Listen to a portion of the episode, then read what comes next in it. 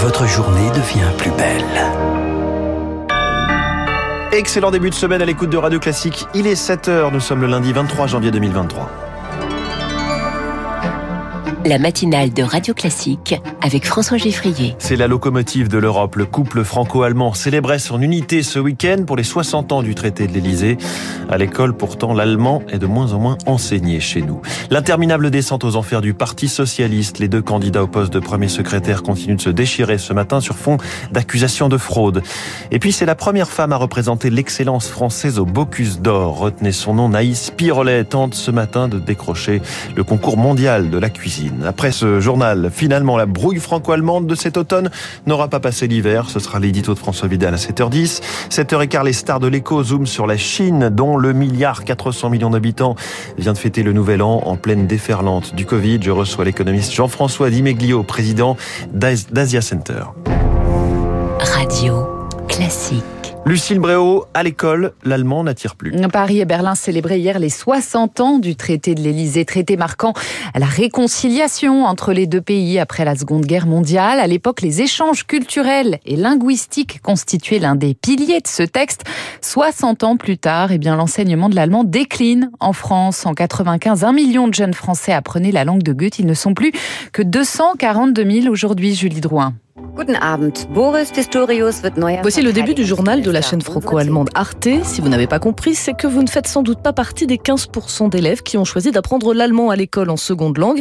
Un chiffre qui ne cesse de diminuer au point que certains établissements ne proposent plus de classes d'allemand, faute de demande ou de professeurs.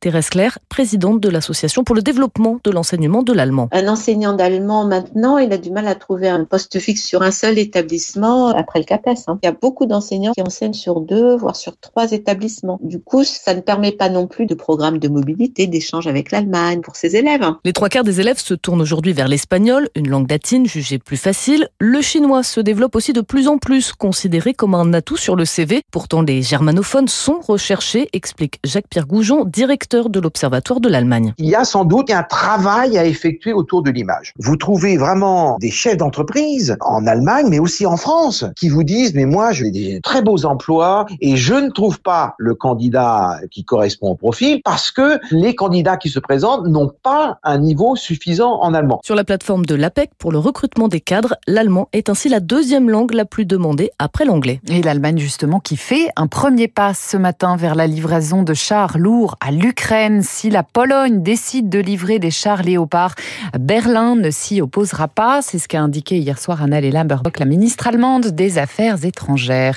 Une étape de plus, la réforme des retraites est présentée ce matin au Conseil des ministres. Hier, en réponse à la mobilisation de la rue, Emmanuel Macron a affirmé que le Parlement pourrait aménager la réforme tout en assumant de devoir avancer. Il est 7h04 sur Radio Classique. L'homme amputé d'un testicule après la manifestation du 19 janvier va porter plainte. Ce franco-espagnol de 26 ans photographiait le cortège quand il a reçu un coup de matraque d'un policier. La préfecture de police a ouvert une enquête. Jérôme Jiménez d'UNSA Police appelle à la prudence. Pourquoi ce policier, et je me pose la question comme vous, oui, vient au contact de cet individu et est-ce que l'endroit est normal ou pas normal? Euh, Est-ce que c'est normal que cet individu se soit retrouvé au sol? C'est vraiment euh, typiquement le cas où il faut prendre de la largeur pour comprendre et établir pleinement les actes et les responsabilités des uns et des autres. Euh, on vient d'avoir de grosses manifestations hein, avec des millions ou avec des milliers de personnes dans la rue. Je ne sais pas si vous pouvez imaginer le nombre de fonctionnaires de police et gendarmes qui ont œuvré pour que cela se passe bien et ce ne doit pas être un fait qui doit euh, ternir, si je puis dire, tout le professionnalisme que l'on doit. Euh, moi, c'est ce qui me dérange le plus souvent. Propos recueillis par Charles Ducrot dans le 11e arrondissement de Paris. Un homme a été tué par balle par la police hier soir. Il s'était montré menaçant. D'après les fonctionnaires, deux enquêtes ont été ouvertes. Des témoins doivent encore être entendus. La politique, le Parti socialiste s'enfonce dans la crise. sa direction a de nouveau annoncé hier la réélection d'Olivier Faure au poste de premier secrétaire. Mais son adversaire, le maire de Rouen, Nicolas Mayer-Rossignol, dénonce des fraudes. Rachid Temal est sénateur PS du Val d'Oise. Il soutient ce dernier. Est-ce que moi je suis fier? La réponse est non. Est-ce que je suis heureux? La réponse est non. Moi, je suis incapable de vous dire quel est le résultat définitif puisque le travail n'a pas été mené à son terme. Nous demandons la réouverture des travaux. C'est à Olivier Faure et ses amis de répondre.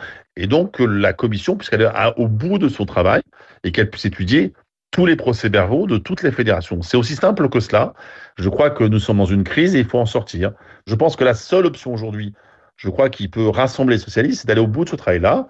Et ensuite, il y aura la proclamation d'un résultat et celui qui sera élu deviendra premier secrétaire du Parti socialiste. Propos recueillis par Victoire Fort ont voté hier dans le Pas-de-Calais, la Marne et en Charente. Trois législatives partielles provoquées par des décisions d'invalidation du Conseil constitutionnel. Les trois députés sortants sont arrivés en tête après le premier tour. Les boulangers dans la rue, aujourd'hui confrontés à des factures d'énergie parfois exorbitantes, ils appellent à manifester à Paris. La France en lice pour remporter le Bocuse d'Or. La finale du prestigieux concours de gastronomie se termine aujourd'hui à C'est une première. L'équipe de France est conduite par une femme. Elle a 25 ans. Elle s'appelle Naïs Pirolet. C'est aussi la plus jeune candidate de la compétition, Héloïse Weiss. Cette petite blonde originaire des Hautes-Alpes a pourtant bien failli ne pas faire de cuisine. Bachelière à 16 ans, elle postule à l'Institut Paul Bocuse, qui la refuse car trop jeune. Vexée, celle qui rêve de cuisine depuis l'enfance s'inscrit alors en études d'ingénieur. Mais l'école hôtelière l'admet finalement dans ses rangs, un pari gagné puisqu'elle en sort major en 2017. Naïs Piroli rejoint ensuite le restaurant gastronomique Saison. Là-bas, elle y fait une rencontre déterminante. Le chef et meilleur ouvrier de France, David Tissot, qui la prend sous son aile et lui offre une opportunité, être son commis à un concours, le Bocuse d'Or. Peu connue encore du grand public, la jeune femme sait donc à quoi s'attendre aujourd'hui. Décrite par ses coéquipiers comme une battante, elle fait face à 23 candidats venus de Hongrie, du Mexique ou de la Chine.